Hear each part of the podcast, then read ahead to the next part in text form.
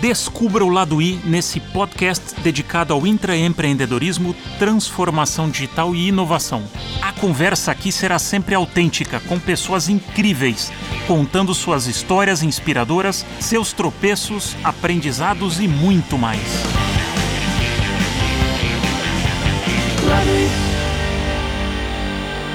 Bem-vindo, bem-vinda a mais um episódio de O Lado I. Meu convidado de hoje é um apaixonado por artes marciais, pai do Fernando e do Thiago, publicitário formado pela USP, com MBA pela Universidade de Vanderbilt, nos Estados Unidos.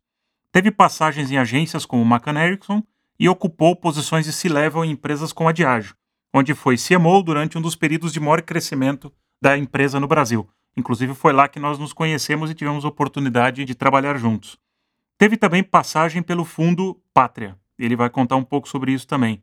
Mais recentemente, entrou na nova economia, ocupando uma posição de desenvolvimento de negócios na Amazon, uma cultura que muita gente tem curiosidade, vamos falar também. Hoje investe e dá consultoria para startups. Uma delas é a eMoving, startup de mobilidade e aluguel de bicicletas elétricas. E outra de recrutamento através de tecnologia. Bem-vindo, Eduardo Bendizius. Obrigado, obrigado pelo convite. Edu, vamos, vamos começar um pouco nessa jornada sua, que não é uma jornada muito linear. Você começou agência, depois uma empresa, não vou chamar de tradicional, apesar que a Diageo não era muito tradicional, era uma empresa um pouco mais, talvez, ágil, né, até pelo segmento que demandava isso. Depois você foi para a nova economia e agora mergulhou total aí no mundo mais startups. Conta um pouco da tua carreira, como é que ela aconteceu? Bom, o início da carreira eu imaginava desenvolver a carreira mais no ramo de publicidade, né? Ficar em agência. E eu fui percebendo que havia outras oportunidades de se tornar cliente. Bom, estando na McCann Erickson tal, recebi o convite de trabalhar. Não existia nem a Diageo, era United Distillers na época, né? Depois que ela virou a Diageo, quando se fundiu com a Rio Blind e tudo mais. Aí eu recebi o convite e vi uma oportunidade enorme ali, uma empresa que era pequena na época, de crescer e tudo mais. E, e tinha uma, uma empatia, uma, uma, uma, uma química muito grande com o pessoal de lá. Eu já atendia a, a United Steelers na época, né? E eu achei que tinha uma oportunidade de valer a pena mudar. Aí eu virei cliente. Uh, mais tarde eu voltei a ser agência, né? Vale lembrar, né? Que eu tentei ag ser agência algumas vezes, eu fui agência, e mas eu não desenvolvi a minha, o, a minha carreira em agência. Eu fiquei algum tempo, né? Mas o, o a minha trajetória está muito mais como cliente em empresas e tudo mais. E agora numa, focado e trabalhando aí junto de startups e tudo mais. Legal. O, o que, que você aprendeu nesse papel de, de agência que, que te ajudou quando você chegou no, como cliente? Bom, acho que é válido até hoje, né? De você se colocar no lugar do outro, né? Sentir as dores, né? De você é, sentir a dor de quem está do outro lado. Então, quando você é um cliente e está lidando com uma agência, o fato de eu ter sido agência, eu sei bastante, não? o que está acontecendo do outro lado, talvez as barreiras, as dificuldades, a pressão, que às vezes o atendimento, a criação, enfim, o que está acontecendo do outro lado, e eu posso ser um melhor cliente, me ajuda a ser um melhor profissional, um melhor executivo, sendo cliente para a agência. Eu acho que eu acredito bastante de que é, o resultado do trabalho é um trabalho conjunto. Isso parece meio clichê o que eu estou falando, mas não é. é. A qualidade do trabalho sai por uma qualidade de briefing que você coloca, com um tempo adequado, é, com a qualidade de informação que você passa e com o suporte que você dá para o teu parceiro, no caso a agência. Uh, e, e, tendo estado do outro lado, acho que eu cons conseguia é, oferecer uma parceria e tudo mais de maior qualidade, não simplesmente jogar a bucha, né, a bomba para a agência, eu tô pagando, faz aí. Hum. Que é o que a gente vê muitas vezes no mercado, né? E eu nunca concordei muito com isso. Eu acho que a agência deveria ser considerada um membro estendido, né? Uh, do cliente e trabalhar junto. Pelo menos esse é o mundo assim que a gente deveria buscar, né? Sim. Não, exercício de empatia até por você ocupou os dois sapatos. Exato. E dentro da Diageo você desenvolveu uma carreira aí bastante sólida e você teve várias experiências, né? Então você teve um papel em marketing, você fez uma aí uma, uma ascensão vai clássica entre aspas de marketing até a cadeira de CMO, depois você foi para vendas, chegou a passar por um papel de, de regional, né, onde você tocou na época uma é, middle class, que era entender a classe, a classe C. É, depois você também foi tocar uma unidade de negócio, uma aquisição que a Diageo fez. Você passou por, por várias modalidades, várias culturas. Conta um pouco também dessa, dessa jornada sua na, na Diageo entre marketing, vendas, regional, global, unidade de negócio. Como é que foi esse caldeirão aí de experiências? O que, que isso trouxe para Edu? Acho que esse caldeirão de experiências, esse, essa, uma série de experiências e é, em posições diferentes, com, com, perfis de trabalho diferentes, etc., dentro da mesma empresa, é, me possibilitou ficar tanto tempo dentro da mesma empresa, né? Então, é, eu fiquei é, é, algumas décadas, eu fiquei 20 anos aí na Diageo, mas eu só fiquei tanto tempo porque eu tive vários desafios diferentes durante esse período. A parte que o, o meu período de CMO durou de 2006 a 2010, mais ou menos. Uh, mas antes disso eu já tinha passado em várias vagas, de, em várias posições de marketing. Depois eu virei regional, como você mesmo falou, para tocar iniciativa de classe média, para a gente descobrir a classe média. A Diageo até então era topo da pirâmide, não era democrática com relação ao acesso do, dos consumidores às marcas, né? Uh, depois a gente trabalhou tudo marketing digital, que você deve lembrar bem, que a gente trabalhou junto e mudar essa chave, né? é, de pensamento da pessoa, das pessoas querendo fazer só comercial de 30 segundos versus qual é a conexão, os pontos de contato com o nosso consumidor e o digital estava tava, uh, apenas começando, né? Hoje o que eu estou falando é meio óbvio, né? Mas na época até então era, era uma quebra de paradigma. Então é, eu só agradeço a Diageo por todas as oportunidades que ela me deu para estar tá pegando um desafio diferente e podendo estar tá aprendendo algo novo uh, e desenvolvendo novas habilidades. Eu, eu diria que até voltando à sua pergunta inicial ali da trajetória e tudo mais, é, acho que o meu perfil talvez seja um perfil muito mais de curioso, né? De sempre querendo aprender alguma coisa, buscar alguma coisa nova, do que ficar sempre na mesmice, né? A gente pode estar na mesma posição, sempre buscando coisas novas, ou a gente pode estar em posições novas também, que vai, por consequência, é, é, já ganhando uma nova bagagem e tudo mais. Então, é, é isso que, a, que, o, que aconteceu na Diageo no final no final desse período. É, vi, tive várias experiências, então quando saí de marketing acabei é, tocando uma parte de vendas também. É, com, a, com a unidade de negócio Norte-Nordeste, mas antes disso a gente trabalhou muito forte com a aquisição da Ipioca, né, na época.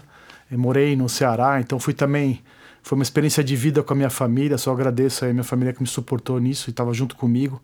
A gente foi. É, me apaixonei pelo, pelo case, né? pelo case. Quando saiu do papel, eu falei, meu, eu quero ficar, participar disso aqui em loco, quero fazer isso acontecer, não quero ficar no PowerPoint só. E quero é, fazer o, a IPOca acontecer e, e, e os números é, realmente virarem, virarem realidade. Então, foi uma experiência fantástica, quase três anos. Então, é isso. Acho que a, a, é, a possibilidade de fazer diferença, de aprender e ter novos desafios e buscar maneiras de enfrentar esses desafios, tanto faz se era numa função de marketing, vendas, desenvolvimento de negócio, são todos títulos que eu já tive dentro da, mesma empresa, me possibilitou aí a, a ficar tanto tempo numa empresa e, e explica um pouco minha trajetória aí da, das mudanças todas dentro da, da Diageo. Eu descobri não faz tanto tempo, eu não sei se você já tinha se deparado né, com esse termo, a gente conversou obviamente, há algum tempo, mas intraempreendedor. Eu me reconheci como intraempreendedor não faz muito tempo. Porque eu acho que o intraempreendedor tem muito do inquieto. E eu uhum. sempre te vi um cara bastante inquieto. Né? E a gente sempre teve uma conexão é, muito boa. Não sei se você já tinha se visto, se, se lido como um intraempreendedor, aquele cara que faz diferente e a diferença dentro das empresas. Você tinha esse olhar para você ou era uma coisa que você ia tocando e você não, não, não conseguia. A maturidade trouxe um pouco mais isso. A maturidade com certeza trouxe mais isso e esse rótulo, eu confesso que eu fiquei pensando depois que a gente conversou, né, com esse nome, né, esse nome, enfim, não, não tinha esse nome, mas eu acho que é, a necessidade de estar tá sempre buscando algo diferente. É, claro que vamos alavancar no que já existe e funciona, mas também a gente sempre vai ter a oportunidade de de construir algo novo, buscar novos caminhos, né? É, mercado muitas vezes que ainda não foi desenvolvido, um mercado que é tradicional, que está estável, né? É, sempre vai haver uma necessidade de buscar o novo, de, de romper barreiras, mudar paradigmas. Essa necessidade sempre vai existir. Então, é, é, se a gente vai dar o um nome de in, intraempreendedorismo, ótimo, não tem problema nenhum.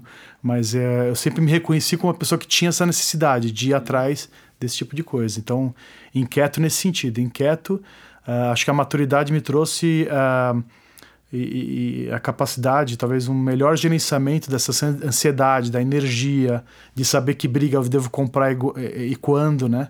É, não ficar batendo de frente onde não precisa. E todo esse jogo que, não vou chamar, é um jogo político, mas não é você virou político, mas você tem que saber também fazer esse jogo, até porque no final do, é, do dia o que conta é se você conseguiu mover. Você conseguiu mover, não é a qualquer custo, obviamente, mas você conseguiu mover, e para isso você vai ter que saber que brigas e batalhas você vai poder brigar, em que momento e tudo mais. Mas nunca desistir da da sua guerra, vamos chamar assim, ou da sua inovação, da sua transformação, da sua bandeira. Não vou chamar de guerra, que é meio negativo, mas Sim. da sua transformação. E vamos, vamos explorar um pouco esse conjunto de habilidades, porque eu queria fatiar essas tuas. Vai, vamos tentar trabalhar em três compartimentos aí para a gente avaliar um pouco os desafios. E classe média, depois transformação digital, onde a gente trabalhou bastante junto, e depois o teu desafio em Ipioca como uma nova unidade de negócio. Nessas três nesses três, nessas três iniciativas ou três desafios, existia medo, existia insegurança, existiam muito mais perguntas do que respostas. O que que reflete um pouco para trás, se quiser, podemos começar com classe média, esse negócio caiu no, no teu colo e não tinha passado, porque era uma nova necessidade, a gente precisa explorar, na época de Agil precisava explorar, né? como você falou, estamos lá no topo da pirâmide, precisamos explorar um pouco embaixo da pirâmide, e tinha muita insegurança, muita. Como é que você lidou com esse monte de, com esse medo, com, esse, com essas incertezas? Primeiro que incerteza, medo, acho que faz parte do dia a dia de qualquer um, né? É, então medo, incerteza da minha parte também bastante, muitas vezes, tá? Então acho que é bom a gente reconhecer também que isso existe, rola, rola para qualquer um. E, e o que, que a gente faz a respeito? Acho que acho essa pergunta, né? Então, insegurança total. O que vai acontecer? Qual a solução? Não sei, vão ter que descobrir. Mas ao mesmo tempo, acho que o, acho que, o que move, o que dá tesão, o que, que dá aquela energia, é, é talvez aqueles, aquela energia aventureira da, do novo, né? Vamos, vamos nessa jornada de aventura, vamos descobrir, né? Isso daí é, é, é, muito motivador. Então pode dar um medo, pode dar ansiedade, mas a, o espírito de aventura, de, de desbravar, é mais forte. Então é isso que sempre me conectou e me, me, me motivou. E aí, como é, a pergunta é como é que eu motivo mais gente, né? Como que eu motivo mais gente? Nesse caso, contagia. Porque não adianta só comunicar e tudo mais. Cara, comunicar é uma das ferramentas, mas como é que eu contagio? Tem que contagiar, tem que ter coisa emocional, tem que ter a galera engajada na sua transformação. Senão não funciona, né? Tem que ter recompensa e tudo mais, mas isso é uma consequência. Eu acredito muito mais na galera engajada, motivada, acreditando que pode chegar numa, em algo muito maior, né? Então, qual que é esse sonho? Vamos definir o sonho, dar clareza a esse sonho e comunicar esse sonho, né? Por que, que a gente vai chegar lá? Primeiro, o que, que é? Por que, que a gente vai chegar lá? O que, que vai ter pra gente quando a gente chegar lá? E aí você comunica e comunica e comunica. Isso eu aprendi com um grande gestor meu, que você conhece, né? O nosso americano brasileiro. e ele e ele falava: quando você achou que você comunicou o suficiente, comunica um pouquinho mais. comunicar, comunicar, porque a coisa se perde, né? Então você tem que comunicar, comunicar e deixar bem claro tudo que está fazendo para ninguém ter dúvida, né? É, mas é isso. Acho que as pessoas tendo clareza da tua visão onde você quer chegar e por quê, né? O que tem lá. É... E obviamente sendo uma coisa bacana e legal, né? Engajadora a coisa vai funcionando. É engraçado. Aí a coisa vai contaminando. Aí às vezes você tem um terço, depois você vai ter metade da galera, depois as coisas vão se contaminando, daqui a pouco você tem a galera toda. Até os mais reticentes, né? Que, que metiam um pau e falavam contra, de repente eles começam a fazer até um discurso de é, mas eu falei que ia dar certo, eu falei que era legal, né? Mas, é, mas tudo bem, tudo bem. Mas aprofunda um pouco mais nisso, porque é interessante. Sempre quando você põe alguma coisa nova, você cria resistência né? Porque existe o desconforto. Você está vindo com alguma ideia, algum projeto, uma iniciativa diferente, é, existe o desconforto. Como contornar esse desconforto? Como é que você, né? Tem a parte da comunicação, do trazer para o sonho, mas e essas pessoas que são, vai, os anticorpos, se a gente quiser apelidar, como é que trabalha com esse anticorpo? É, e os anticorpos, eles vão contagiar. Se bem que os anticorpos muitas vezes são pra gente, como corpo humano, pode ser até benéficos, né? Mas enfim, são, né? Mas o, o anticorpo, diga, você diz, talvez as coisas atacando a Exato. gente como se a gente fosse algo ruim para aquele para aquela transformação, né? Tá.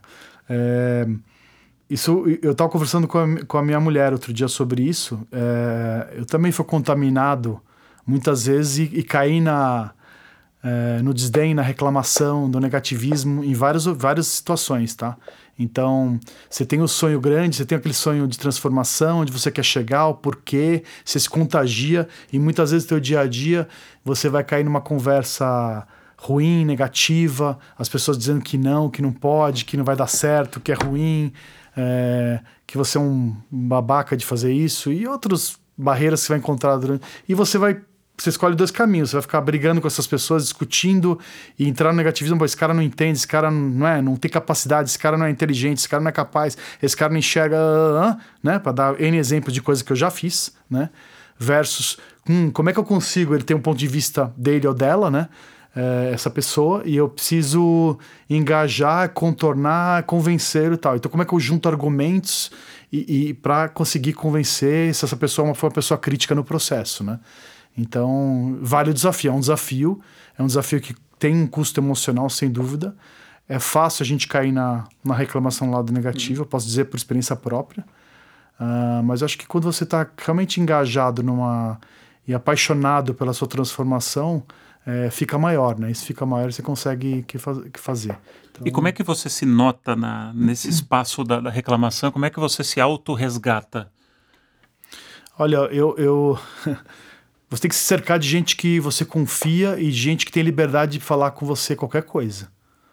Desde a sua mulher, espero que você tenha uma relação boa com a sua mulher e ela te conte qualquer coisa. E você também possa contar, né? E ser aberto com, na tua relação, né? Então, eu acho que é. Mas também ela não está no dia a dia no seu trabalho, Sim. não sei que vocês trabalhem juntos, né? Mas. É, então, acho que é conversar com pessoas que você confie e estar tá rodeado de gente que você confia, não simplesmente bata a palma e diz que você é o máximo, né? Mas de gente que fala assim, porra, Edu, que puta babaca que você tá sendo, hein? Você tá sendo chato pra caramba, você tá negativo. Você não tá, você não tá fazendo a estratégia certa. E eu tive gente, eu fui assim, sortudo e, e de ter muita gente que me parou em vários momentos e falou assim: Edu, para, cara, você tá complicado o que está fazendo, não é a estratégia certa, não está funcionando, está percebendo isso, isso, isso. Muitas vezes você não enxerga, não é hum. possível você enxergar tudo, não dá. Ninguém é perfeito e não, não muitas vezes você pode se fechar naquela visão de túnel, né? E você não enxergar o que está acontecendo ao seu redor. Então, ser ingênuo ou, ou, ou não ver o que está acontecendo no bastidor em outro ângulo, né? É, e, eu, eu tive várias situações que, que as pessoas me abordaram e falaram, pô, Edu, você tem Pra, eu, eu sugiro você fazer isso, isso e isso, porque não está funcionando. Ó, eu escutei esse comentário, acho que é legal você trabalhar nessa frente e tal. Então, acho que o, o principal é você estar tá aberto a escutar de verdade e tá rodeado de gente que vai te falar a verdade, cara. E coisa que você não vai gostar. Tá? Eu posso te dizer também, mais uma vez, experiência própria. Você não vai gostar. É, em várias, várias, várias, grande parte das vezes você não vai gostar. E tudo bem, respira. Qual a intenção que está por trás? O seu, o, você fazer melhor e a melhor intenção né, da pessoa tá lá. Então, filtra tudo isso. O que, que você vai fazer com o sentimento? Deixa de lado. Ele existe, não nega. Sim. Ele existe, tá aqui, me dê um feedback, recebi, tá? O que, que eu faço com essa informação? E vou trabalhar no, de uma maneira muito objetiva essa informação. Vou sentir esse, esse, sentimento, tem que guardar, saber que ele existe lá, por que, que eu estou sentindo aquilo. Muitas vezes é ego, muitas vezes é aquela insegurança, normal. Bem-vindo ao, bem-vindo ao, ao, estado de ser humano, né? É. né? Então faz parte para qualquer um, cara. E é interessante você trazer isso, porque você está trazendo um exercício de vulnerabilidade. Porque quando a gente trabalha em qualquer empresa, em qualquer ambiente, qualquer organização, nós vamos fazer as alianças. Só que muitas vezes são alianças funcionais que você precisa ativar para fazer, né, get things done, aí fazer o teu trabalho. Só que você precisa dentro dessas alianças identificar aquelas pessoas que você tem em sintonia. E ela tem um passo a mais, ela pode chegar para você e falar, né, e, vo e você escutar. E a vulnerabilidade de escutar, o feedback eu gosto de dizer que é uma dádiva. Porque alguém está olhando as tuas costas que você não enxerga. Por mais que eu, eu ache. É aquela dádiva eu... espinhenta, né? É, ela, é, ela é desconfortável. mas o, o, é no desconforto que a gente aprende, né? De, é. né? Tem aquele ditado que a gente aprende pela dor e pelo amor. Total. 90, no, mais de 90% dos aprendizados, pelo menos olhando para mim, foram na, nas minhas dores. Porque no amor a gente tende a ser muito complacente, ou né, a gente deixa rolar e não, e não puxa. É, vamos falar um pouco da tua época de, da Diageo, onde você tinha uma posição de CMO, então você tinha uma responsabilidade grande de entregar negócio, e você tinha também né, um, um desejo, uma inquietação de ajudar a apoiar na transformação digital. Vamos falar um pouco de transformação digital. Que gerava aquilo, tinha uma mudança de cultura, no, na, da, do jeito que as pessoas trabalhavam. Então você tinha aí um, um conflito entre eu preciso fazer as, as coisas, entregar o, o, o meu número, né, e numa época de alto crescimento, como a gente falou na, na, na hora da bio, e fazer um movimento que gera um grande desconforto. Como é que você conseguiu equacionar isso? Até se você conseguir resgatar cases, ou de repente em Johnny Walker a gente fez coisas na época interessantes, Smirnov. Traz um pouco como é que você foi o teu olhar e como é que você levou isso adiante relação à transformação. Acho que a gente. É... A gente usou ferramentas que a Diageo já tinha muito claras, né? Hoje a gente fala de persona, né? E bacana, tem que bacana o conceito e tal. E a Diageo tinha uma ferramenta chamada T-Cut, né? Target Consumer Understanding Isso. Tool, né? E era exatamente a descrição do comportamento daquele segmento, né? de, do, do teu né, segmento de consumidores, como ele se comportava, agia e tal, e tinha menos a ver com o dado socioeconômico, né? E estamos falando da persona no final, né? Então a gente começou a usar esse tipo de informação, esse tipo de ferramenta que estava já inserida no sistema, vai, que todo mundo já concordava, e provar que através daquilo, com dados, com informação e com tudo que a gente já tinha aprendido e dividindo isso com, com, com os times, o, o digital estava lá né? Não era a questão, mas a gente teve essa discussão várias vezes, falou assim, não, eu quero aumentar o meu investimento em digital de 5% para 30%. Por quê? Eu não sei se precisa. Eu não sei se precisa. Não é o número, isso é o resultado. Isso é uma consequência. E talvez não seja 30, talvez seja 80, talvez seja 10. Vamos voltar para o consumidor, ou, para o cliente, enfim. Vamos voltar para o consumidor. Onde ele está? O que ele faz? Como eu me conecto? Né? Ah, está em rede social. Na época já tinha rede social, não, óbvio, né? É, mas não era tão relevante como hoje, né?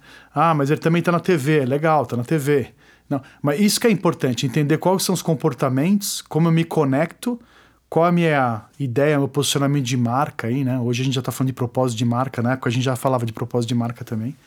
E como eu me conecto da maneira, com a linguagem correta para cada ponto de contato. Cada ponto de contato tem que ter uma maneira de se conectar. E a tua marca tem que ter essa maleabilidade para ser efetiva, né?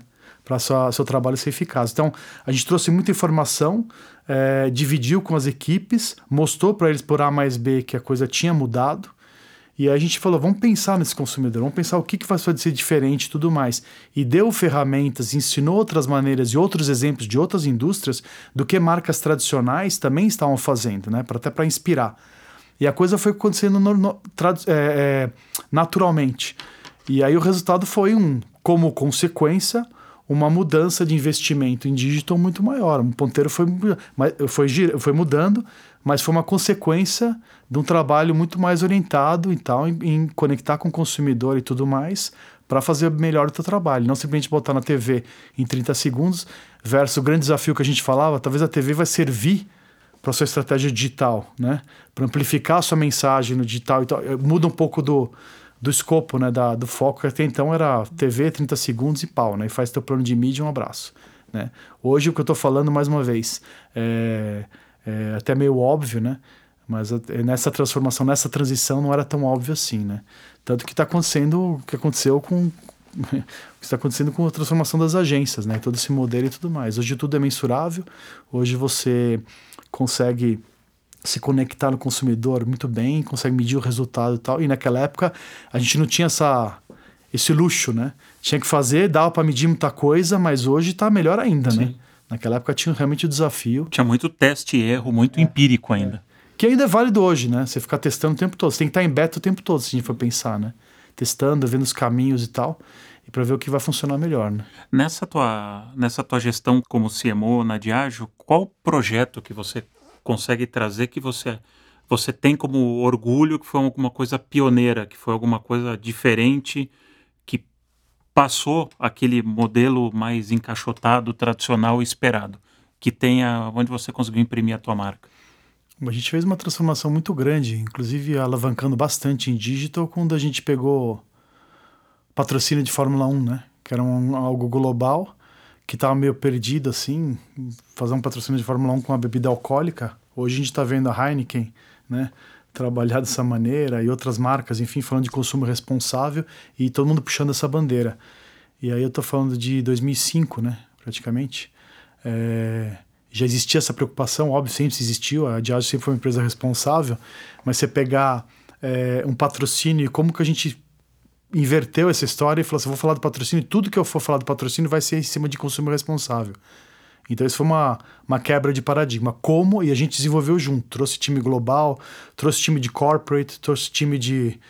O que você imaginar, de time diferente que não era de marketing para trabalhar junto e buscar a solução, né? E a gente teve o luxo de que o Brasil era até é, propriedades de pista, a gente conseguia negociar separado no Brasil por uma, enfim, uma negociação global da, da FIA e tal. Mas enfim, é, foi uma oportunidade muito bacana que a gente teve. A gente colocou o piloto para dirigir táxi, levar o consumidor para casa, atividades de conteúdo, né, atividades de PR, hoje atividades de geração de conteúdo e tudo mais, né? Uh, e conseguiu alavancar os, os canais digitais para isso também, né? Então, eu diria que isso foi um exemplo de uma coisa que estava, assim, teoricamente não faria muito sentido na época. Conectamos, fizemos, lançamos, uh, com a verba que a gente tinha, de ah, ter uma boa verba, mas não ter uma verba de uma cervejaria, né? E a gente sabe que o que eu mais fico feliz é que depois é, eu tenho certeza que foi uma semente para várias outras empresas da indústria começarem a, também a falar sobre isso, tá? É, desde não só de empresas de destilados e grandes cervejarias realmente adotar essa bandeira e eu, eu fico feliz se a gente olhar uh, uma corrida de Fórmula 1 você tem empresas ali promovendo o consumo responsável ótimo, está salvando vidas, né? ótimo né? E qual que era a principal barreira quando você na época começou esse, esse projeto? A barreira era, por que, que eu não pego esse patrocínio, é, boto meu logo, trabalho no mundo do luxo, porque a Fórmula 1 é sofisticada, é luxo, é premium tal, alavanco nisso e tá feito, né? O patrocínio vai me dar visibilidade, boto o Striding Man, o bonequinho lá do Janioca, no carro, no capacete e fica só por isso, né? E eu acho que a poderia, poderia ser um caminho. Versus outro caminho de, não, vamos pegar e vamos usar isso como uma bandeira para chamar atenção tal. Claro que a parte sofisticada tal, tudo isso não estou menosprezando, mas acho que era o grande paradigma. E não, sabe, né? Você, não, vou falar de consumo responsável. Como eu vou falar de consumo responsável? Você põe um piloto para dirigir um táxi, ó que legal, vai dirigir um táxi. Né? É um Mercedes, mas é um táxi. né? Na Alemanha os táxis são Mercedes, tudo bem, né? Estamos no Brasil, mas enfim. É, então foi, foi, foram maneiras que a gente conseguiu adaptar a execução e fazer um, um barulho muito, muito bacana. E eu imagino que você escutou alguns nãos aí nesse, nessa jornada. Escutamos vários nãos, escutamos assim. Por outro lado, é interessante isso, né? Escutamos sim vários nãos, mas você pode descobrindo também são surpresas boas, que você acaba a, a, encontrando aliados onde você menos espera, né? É, então você vai conversar com uma pessoa de outro departamento, não tem nada a ver, mas pode te ajudar, e pô, as pessoas se engajam pessoal de supply, de, de operações tal, começa a engajar, e isso tudo ajuda, ajuda a fazer um barulho bom, né? É um, um barulho positivo para a transformação, para o pro projeto mover, né? Então a gente teve também várias, várias é, surpresas boas, tá? Então. E também barreiras, assim, barreiras absurdas e tudo mais. A gente teve da liderança um apoio. Não vou dizer que foi unânime, mas foi, tivemos apoio também da liderança. Uh, não de todos, aí de todos foi nosso trabalho de convencer o resto, porque que era legal do ponto de vista de, de, de, de corporativo, do ponto de vista, enfim, é, de vendas, como é que eu vou vender o consumo responsável, né? É, como é que eu convenço? Aí você tem que ter toda uma conversa com a equipe de vendas, que empresa que eles trabalham e tudo mais, e você percebe que é, não é sobre a quantidade, beber mais, mais sem controle, é beber melhor, né? beber com qualidade e tudo mais. Então você muda um pouco a abordagem. E você acha que a venda caiu? Você acha que, enfim, a empresa não continua crescendo? Continua, né? Então isso tudo são mitos que a gente precisa muitas vezes matar, né? Sim, as barreiras mentais. E, é. e, e, depois, acho que tem um. Na tua experiência de, de Ipioca, vamos falar, porque aqui a gente tocou um pouco em cultura. Mas talvez na tua, na tua jornada com Ipioca foi o, o, um dos choques mais fortes é que você tomou? Porque você vinha de uma empresa que trabalhava né, em cima da pirâmide, super sofisticada, comunicação super sofisticada. De repente você vai para uma marca no Nordeste do Brasil que é popular. Como é que foi essa chegar como a empresa que, que comprou a outra e ter lá aquelas pessoas que já trabalhavam há tanto tempo num outro tipo de cultura, tavam, estavam numa outra pegada, numa outra jornada. Como é que foi essa experiência? O que, que você aprendeu nessa? Ah, aí eu só tenho tirar o chapéu e agradecer a todos os nordestinos e toda a equipe do Ceará, viu? Povo é, magnífico aí, guerreiro. E todos os desafios que a gente colocava e dividia com eles, o pessoal topava, era fantástico, assim. O pessoal muito é, engajado por natureza, assim. Então, mas isso, quando a gente chegou, acho, o cuidado que a gente tomou, voltando à tua pergunta, tá? É, só queria fazer uma homenagem aos meus amigos, que até hoje, né? No meu grupo Justo. do WhatsApp, a gente troca aí mensagens Justo. cearenses e nordestinos, depende do estado ali, mas enfim. É, até hoje a gente troca figurinha e somos amigos. É, chegamos numa empresa que tinha sido adquirida por uma multinacional, né? É, todo mundo com medo de ser mandado embora. Até então, a empresa familiar, que tinha aquela autoridade familiar gerenciando e tudo mais. É, e aí entra uma multinacional. Caramba, esses gringos vão mandar embora, né? Aí chegou eu, que tem uma, essa cara de gringo, né? Esse alemão vai me mandar embora e não sei o quê. E foram três pessoas só de São Paulo. O resto, o resto da estrutura toda era local, né? Então, o que a gente fez, acho que a gente foi feliz nisso, discutindo, a gente se alinhou nisso. É... Primeira coisa, é diferente vender Johnny Walker na Vila Olímpia do que vender cachaça no interior de Piauí, né? Então, vamos aprender a gente já tinha feito due diligence e tudo mais, já estava vivendo um pouco daquela realidade, mas não é a mesma coisa quando você está no dia a dia. Mas vamos aprender e vamos mudar realmente o que precisa ser mudado, senão a gente não deveria tocar, a gente deveria continuar tocando, eh, mantendo o barco né, em movimento e a gente vai agregando aos poucos, né, quando a gente for entendendo mais essa dinâmica. E esse foi o cuidado que a gente teve. Então a gente não ficou mudando radicalmente, não, isso aqui não foi eu que criei, mata Vou, vou criar uma coisa nova. Isso aqui não funciona. Isso aqui não gosto, mata. Você nem entendeu, você nem sabe que existe aquilo. Você nem sabe que existe uma garrafa retornável. Você nem sabe por que, a palha é assim, assim, assado, né? Que tem a palha que envolve a garrafa. A gente não sabia um monte de coisa. Então, antes de tomar decisões e ser arrogante com relação a isso, né? Entenda, ouça, aprenda, né? Então a gente tomou esse cuidado e a gente envolveu as pessoas nas decisões, que era algo menos comum, né? Então, vamos fazer o número de vendas? Vamos fazer o número de vendas juntos? Claro que tem esticadinha, tem a pressão, tem o desafio, né? Óbvio. Vamos fazer o número de quantos que você vende na tua regional, tal, quanto você vende no teu estado, para que canal?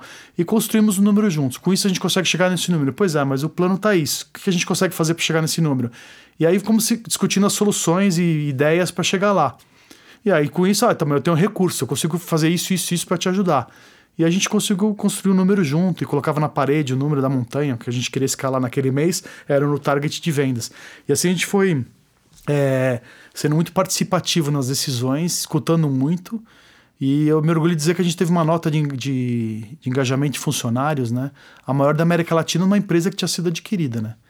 Então, é, eu acho que é esse o cuidado, né? O cuidado de ouvir, saber escutar, estar tá aberto e não ser arrogante de querer meter a pata lá, né? Vou chamar de pata mesmo, porque uhum. muitas vezes a gente mete a pata, né?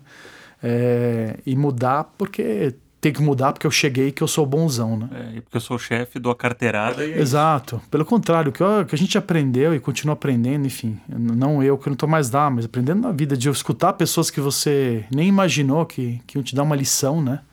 É, é fantástico. Aí depois você sai da, da Diage e vai para o Fundo Pátria. Também né, desenvolver um, um novo negócio. Trabalhar com café gourmet. É, conta um pouco como é que foi sair da grande empresa e pegar, porque foi quase que, quase não, uma startup, basicamente. Era uma startup, ainda existe, né, óbvio, é um portfólio de marcas de, de gourmet, é, de café gourmet, desculpa, e reportando ao pessoal do Pátria, né, então eu trabalhava na, numa adquirida, numa, numa empreitada deles, né.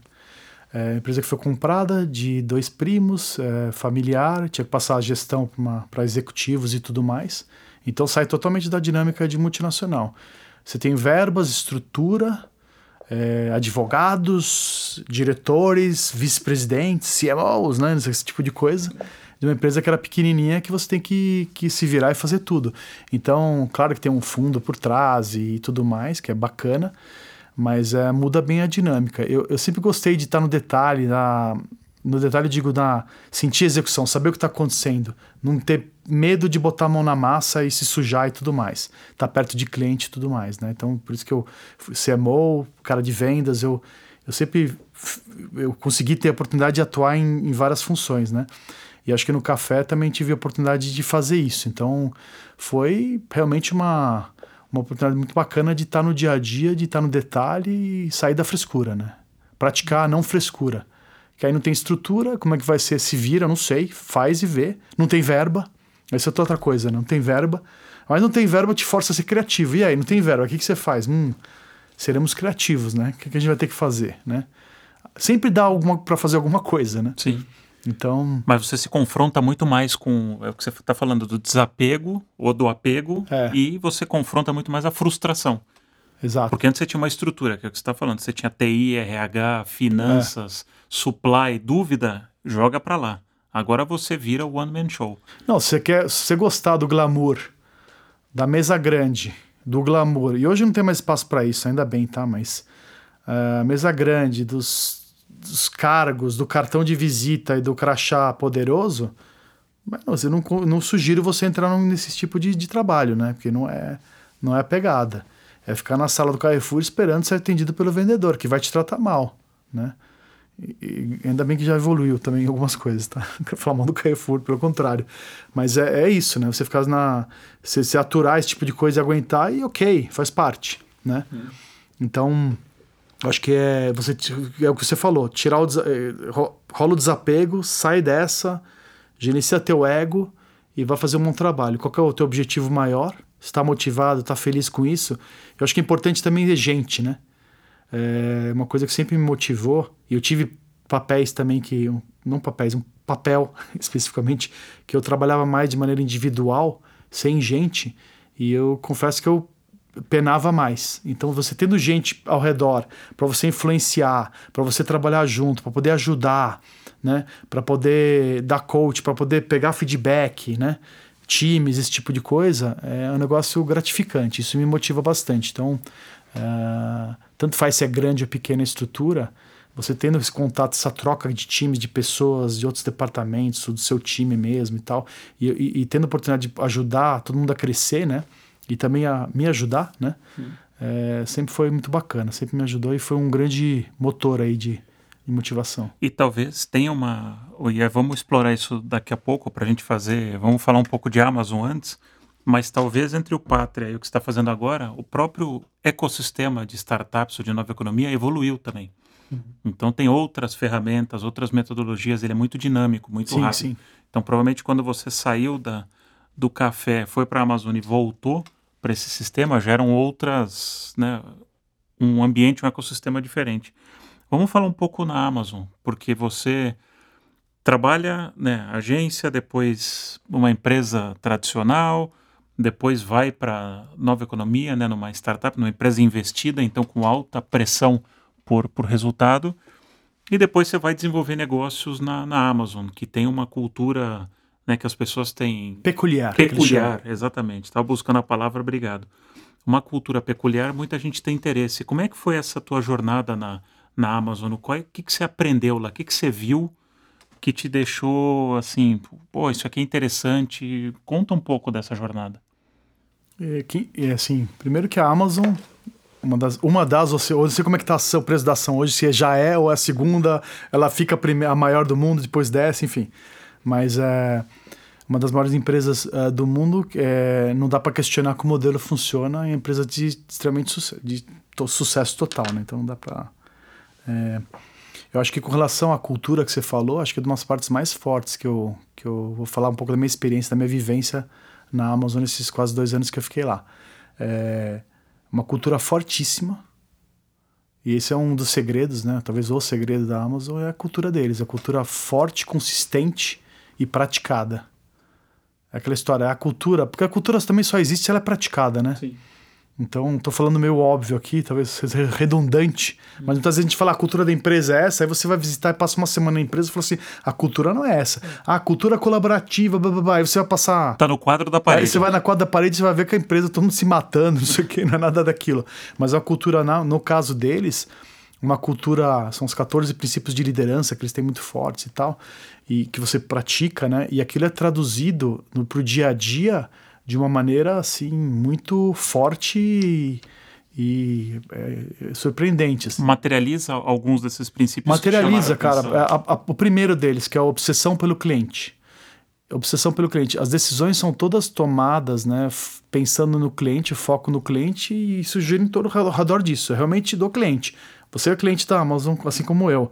Você tem algum problema lá, não tem muito questionamento, você explica as suas razões, a, abordagem dele sempre vai ser com foco no cliente, não vai ficar te questionando se está errado, não. Não vai dar atenção, não vai te responder, né? Muitas vezes você tem um problema, ele nem te pergunta nada, já retorna o teu produto, e devolve seu dinheiro, enfim, é, no caso, é, retorna o produto, você tem que retornar, né? mas é, devolve seu dinheiro é, sem muitas perguntas, né? Então, é, para mim só denota é, como realmente a obsessão pelo cliente está lá no, no dia a dia, a gente já sente como, como cliente, né? Como, como cliente e comprador da, da loja, mas no dia a dia também. Então, você vai em, em discussões, muitas vezes respeitosas, mas acaloradas. Não, não concordo, concordo tal. E os argumentos, esses princípios de liderança, são usados como argumentos durante a discussão. Não, mas isso não é customer obsession, isso não é obsessão pelo consumidor, pelo cliente, né? Ah, é por isso, isso, isso. Tem sempre os dados, tem sempre um argumento. A coisa é muito objetiva, né?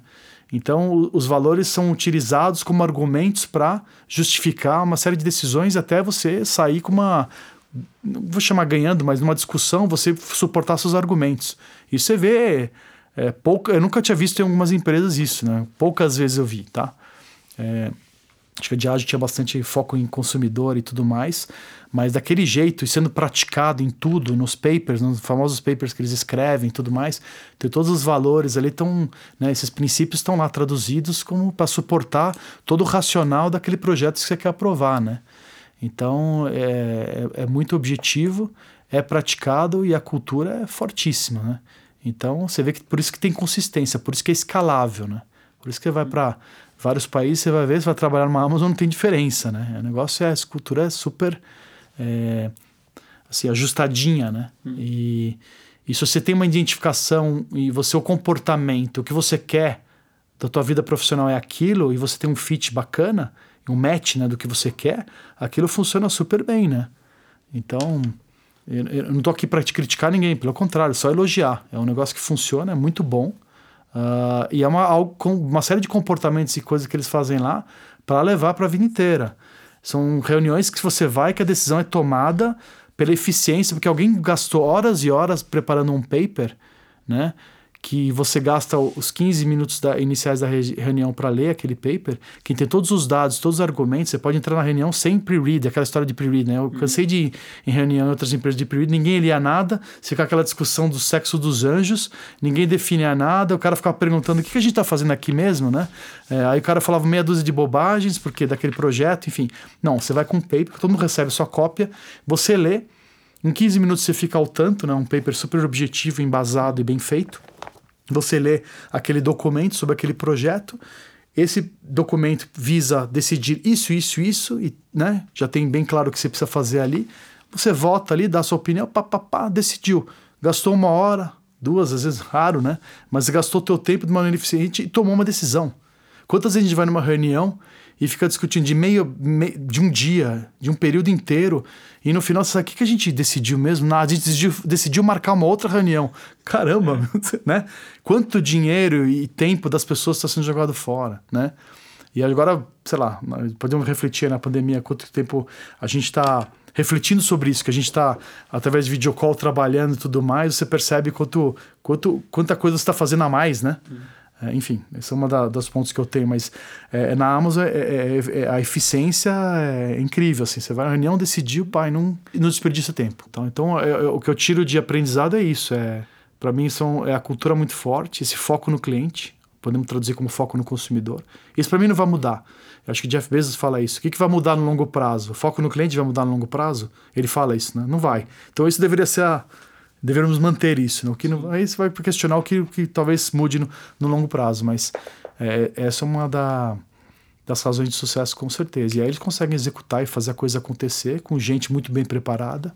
Né? Tem um time, eles selecionam muito bem tem, e a coisa acontece. E no Brasil está acontecendo e vai continuar, continuar acontecendo, tenho certeza disso. Algo mais te chamou a atenção, assim, que te impactou na de cultura Amazon? Ah, você, a gente está falando bastante de inovação, esse tipo de coisa. É. Acho que tem foco bastante em, em, em, em, cliente mais uma vez, mas as inovações de, de você trabalhar de, sempre desde o ponto de vista do cliente. Você ele tem um negócio que chama backwards, que trabalha backwards, né? De você, você escrever como vai ser o seu futuro. De trás para frente. Você escrever o futuro, você se imaginar no futuro e você escreve né? Você escreve um artigo de jornal, alguma coisa assim, você se imaginando no futuro, colocando aquele sonho no futuro, naquele né? projeto no futuro, e depois você trabalha de, de ao contrário, né? Uhum. Traz, traz para o presente, e aí você vai ter visão de todas as etapas que você tem que passar para chegar lá. E aí fica muito claro o que, que você precisa fazer e tudo mais, né? Então é um negócio também bacana. Quero chegar lá, a visão tá clara para todo mundo, e aí você trabalha ao contrário e vai, vai detalhando todas as etapas, então vai chegar lá. Então é um negócio interessante também, conceito bacana. Legal. E aí da Amazon, né, cê, agora no, no momento você tá, você volta aí pro, pro, pro mundo da nova economia, encontra um ambiente um pouco mais evoluído. Como é que você vê, como é que você enxerga? Porque hoje você está como, como anjo, como consultor, né, tanto investindo como ou como sócio, ou também ajudando algumas startups. O, como é que, que, que você avalia nesse mundo? Quais são os grandes aprendizados para alguém que teve a sua formação na, vai, vamos chamar de velha economia, mas um mundo mais estruturado, aí para o mundo que está se estruturando. Como é que você reflete sobre isso? Eu, eu, eu assim, eu me forcei a, a ir e trabalhar, enfim, e obviamente me jogar no, em nova economia também porque eu, eu enxerguei que aquilo não tinha outra opção. Você aprende na marra, né? Eu gosto de novidade, eu gosto de, de aprender, mas também não tinha muita opção. Então, mergulhei nesse sentido, tá? O lance de startup também acabou acontecendo.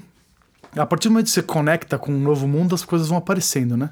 Então, a, o lance de startup foi aparecendo com projetos bacanas e, e, e projetos de alto potencial e estão se provando que é, realmente serem de, de alto potencial.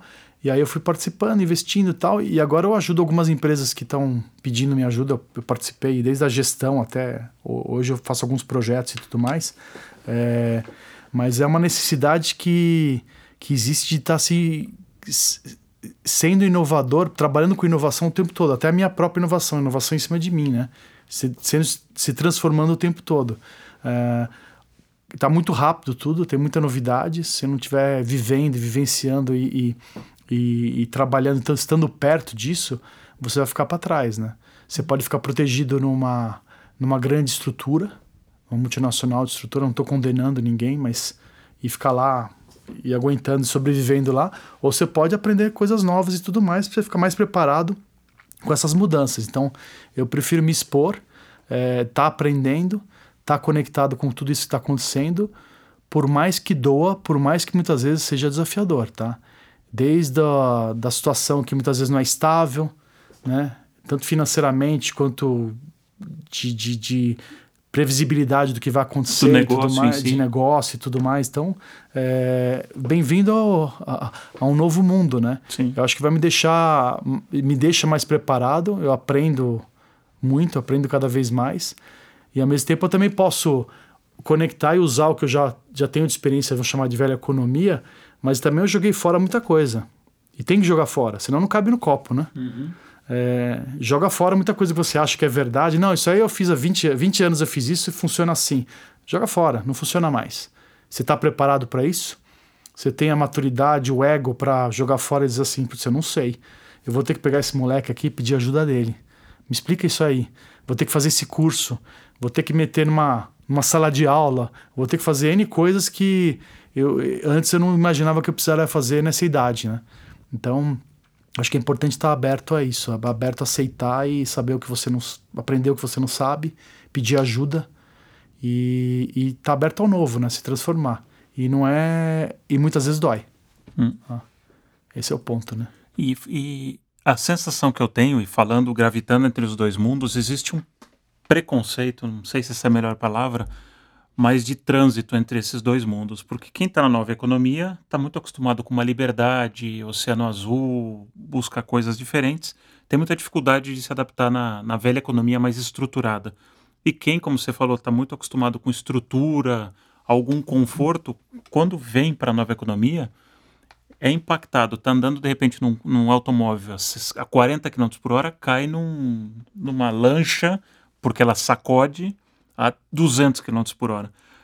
Qual que é a mentalidade, você que gravitou entre esses dois mundos, qual que é a mentalidade que a pessoa que está escutando a gente está, de repente, numa empresa de mais tradicional e quer fazer um voo para algo mais empreendedor? O que, que essa pessoa tem que ter de mentalidade?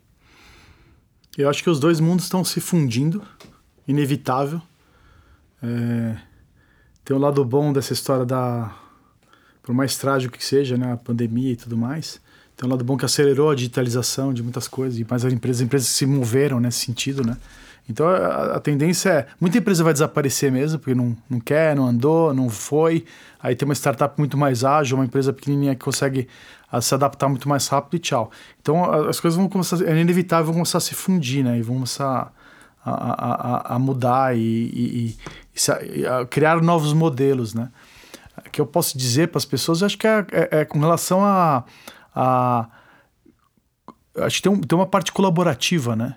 que eu acho que é importante. Como é que você consegue se conectar e se juntar com gente que tem uma, uma expertise, um conhecimento, uma habilidade que você não tem, é, desde pedindo ajuda até fazer parte do seu time. Ó, eu tenho essa, essa habilidade, eu pegar um cara que entende de programática, ou pegar um cara que entende disso. Se for, então, acho que tem um lance de de quem você vai combinar nessa, nessa história toda, de quem que você vai pedir ajuda, enfim.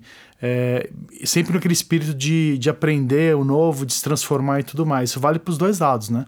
Que também o cara que está na ponta, isso eu posso dizer por experiência própria das startups e tal, o, o quanto a gente agrega nas discussões é que a gente tem de board lá, de, de, das discussões que estão acontecendo no dia a dia, dando opiniões, algumas coisas mais na experiência, e eles aplicando no dia a dia, porque essa experiência é, custou, né? Custou, custaram anos, né? Então você traz uma experiência, claro que muitas vezes tem que filtrar e adaptar, mas você pode passar para um cara que nunca viveu aquilo, né? Versus o, e, e para o cara que está no, no, na empresa mais tradicional, ele vai olhar aquilo, tem que também aprender e se adaptar e trazer o novo para aquela empresa, até porque o mundo está mudando muito rápido. E de verdade, é, outra vez, mais um clichê, né? Uhum. É, mas tá. Eu acho que ao mesmo tempo que pode ser assustador, ele é excitante, né? Putz, vou lá, vou... o que eu posso fazer, né? Isso, putz, em N frentes. Não precisa ser nem tanto digital, você pensar em hambúrguer de vegetal, você pensar a quantidade de inovação que está rolando, né? Os mundos, as pessoas estão mais conectadas, as pessoas estão se falando. A, a, o potencial de inovação no mundo cresceu exponencialmente, né? Então, tem o que falar. Esse vai ser o nosso dia a dia, né? Eu acho que a gente vai ter que trabalhar, aprender a trabalhar de outras maneiras. Não vai ser mais aquela hierarquia tradicional. É, vai ter que ser de maneira colaborativa, vamos se ajudar. Talvez se trabalhe por projetos, enfim, ninguém sabe. Tem muita teoria. Eu não sou o expert disso, tenho minhas opiniões, né? Mas acho que a gente vai ter que estar tá muito mais flexível e aberto para se adaptar uma nova realidade. Assim como você está se adaptando, eu estou me adaptando. A gente sabe que o, o modelo tradicional mudou na marra, né? Então. Sim. E agora vamos fazer o contrário. Você que está né, agora bastante com toda essa tua bagagem experiência agora dentro da nova economia, vamos imaginar que você volta para a velha economia. De novo, para uma empresa mais tradicional. Imagina que você assume uma posição de número um, independente se a empresa é pequena, média, grande. O que que hoje, com tudo aquilo que o Edu aprendeu, viveu, faria dentro de uma, uma empresa? Onde que você mexeria, tocaria numa empresa para liberar o potencial de inovação, para que essa empresa fosse mais fluida? Bom, o foco em cliente consumidor não muda, não é por causa da Amazon, acho que é um negócio que você tem que tomar decisão entendendo profundamente o que acontece. E hoje, com a tecnologia que ela trouxe de benefício, é o tempo real. Você consegue ver isso em tempo real e tudo mais. Os varejistas que o digam, né? Que eles conseguem ver na ponta tudo que está acontecendo, que a indústria está perdendo essa conexão e está assustada com isso, né? Então, é, esse foco não muda. Você tem muitos dados e a gente cansou, cansava de tomar decisão com parte da informação e olhando para retrovisor, que a gente brinca, né?